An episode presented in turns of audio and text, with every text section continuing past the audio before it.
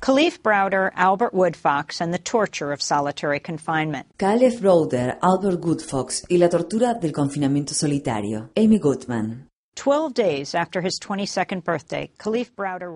12 días antes de cumplir 22 años, Caleb Browder ató el cable de un aire acondicionado alrededor de su cuello y se ahorcó. En 2010, a los 16 años de edad, Caleb había sido acusado de robar una mochila y fue arrestado, por lo cual permaneció tres años en la prisión de la isla Rikers en Nueva York, más de dos de los cuales estuvo en confinamiento solitario. Los guardias de la prisión lo golpeaban, al igual que los demás reclusos. No estaba cumpliendo una condena, sino que estaba detenido mientras aguardaba su juicio. Rechazó declararse culpable para negociar su pena. Quería que llegara el día de su juicio para demostrar que era inocente. Un juez finalmente desestimó el caso en su contra. Tras su liberación, Carles Browder intentó recuperar su vida. Finalmente, el tormento que vivió fue más fuerte. Dos años después de su liberación, se suicidó.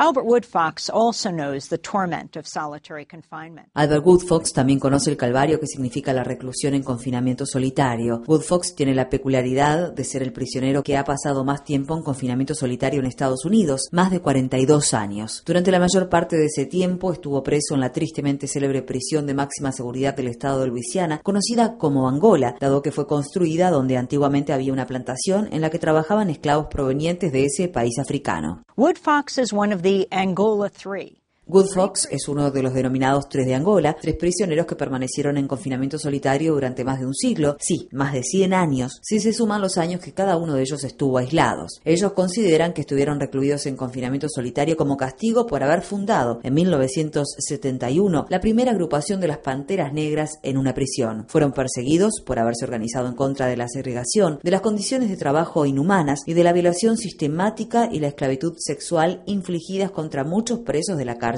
Angola. Albert Woodfox and another of the Angola Three, the late Herman Wallace. Woodfox y otro de los tres de Angola, el difunto Herman Wallace, fueron hallados culpables del homicidio del guardia de prisión Brent Miller en 1972. El caso en su contra adolecía de errores considerables, por lo que más adelante se revocaron sus procesamientos. El primero de octubre de 2013, Herman Wallace fue liberado, pero únicamente después de que un juez federal amenazara con arrestar al director de la cárcel si no lo liberaba. Wallace padecía cáncer de hígado en estado avanzado y falleció pocos días después, rodeado de sus familiares y amigos. Un juez federal acaba de emitir una orden similar con carácter urgente para solicitar la liberación de Albert Goodfox, pero el estado de Luisiana ha recurrido la decisión ante un tribunal federal de apelación. El procesamiento de Goodfox ha sido revocado no una, sino dos veces. Hasta la viuda del guardia que fue asesinado, Jenny Barrett, ha dicho que no cree que estos hombres hayan matado a su esposo. No obstante, el fiscal general de Luisiana, Barry Caldwell, quiere someter a Goodfox de 68 años de edad a un tercer juicio por el mismo delito, pero el juez federal James Brady está decidido a liberar a Woodfox de una vez por todas. Brady ordered, quote,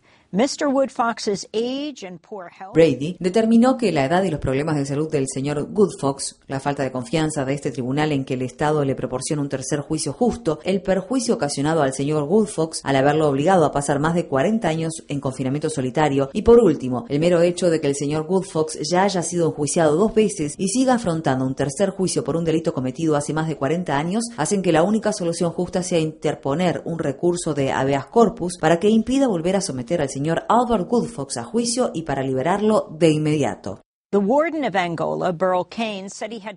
El director de la cárcel Angola, Burl Kane, dijo que debía mantener a Goodfox y a los tres de Angola en confinamiento solitario debido a su afiliación a las Panteras Negras. Albert Goodfox habló desde un teléfono de la cárcel en un documento llamado In the Land of the Free, en la Tierra de los Libres.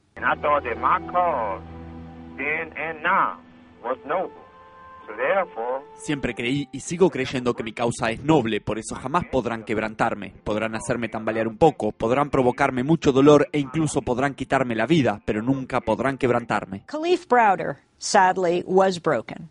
Jennifer Gonerman of the New Yorker magazine. Lamentablemente, a Caleb Browder lo quebrantaron. Jennifer Gonerman, de la revista New Yorker, escribió con elocuencia acerca del caso de Caleb mientras estaba con vida. El día después de su muerte escribió, quería que la población supiera por lo que había pasado para que nadie más tuviera que soportar el mismo calvario que él. Jennifer Gonerman dijo en el programa Democracy Now! Desde que lo conocí me dijo, Jen, tienes que conseguir el video del 23 de septiembre de 2012, cuando este oficial me tiró al suelo y me atacó. Y pensé, ¿cómo voy a conseguir ese video? Y después pensé, ¿cómo sabe la fecha exacta? Y él la recordaba. Tenía muy buena memoria para los detalles y las fechas y para lo que le había sucedido. Y sabía que este ataque había ocurrido ante la cámara de seguridad. Me senté junto a él y él lo miró hace unos meses. Por un lado, mirarlo fue absolutamente perturbador y por otro, estaba agradecido de que la gente finalmente sabría exactamente lo que le sucedió. No sé qué pasó por la mente de Calef en esos últimos minutos, pero sin duda estaba muy traumatizado por los tres años que estuvo encerrado en la cárcel de la isla Rikers, a pesar de que nunca fue declarado culpable de cometer ningún delito y por las golpizas que sufrió de parte de los oficiales y de los otros reclusos.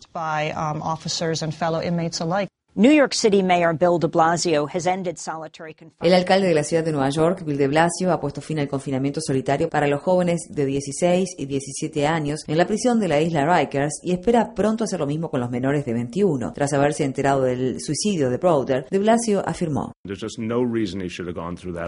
No hay motivo por el cual debía sufrir ese calvario. Es una tragedia. Esto ha conmovido a muchos de nosotros y provocará un cambio. Desearía que no hubiese muerto. Es una pérdida terrible, pero cuando su historia se hizo pública, muchas personas reaccionaron y muchos de los cambios que estamos realizando en Isla Rikers en este momento son el resultado del ejemplo de Caliph Browder, de modo que desearía de corazón que no hubiera muerto, pero su muerte no ha sido en vano.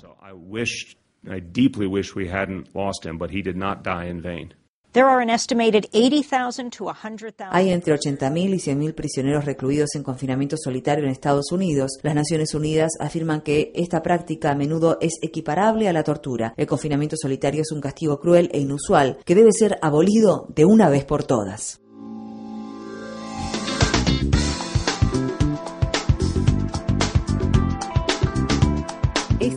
Democracy Now! en español, el informativo independiente de Guerra y Paz, cumple 10 años de transmisión. Únete a la celebración y envíanos a través de las redes sociales un autorretrato desde la región donde escuchas nuestro programa. O si eres una estación que transmite nuestra programación, envíanos una foto de tu radio. Promocionaremos las imágenes a través de nuestro programa de televisión y de las redes sociales. Visita nuestra página web democracynow.org es y entérate.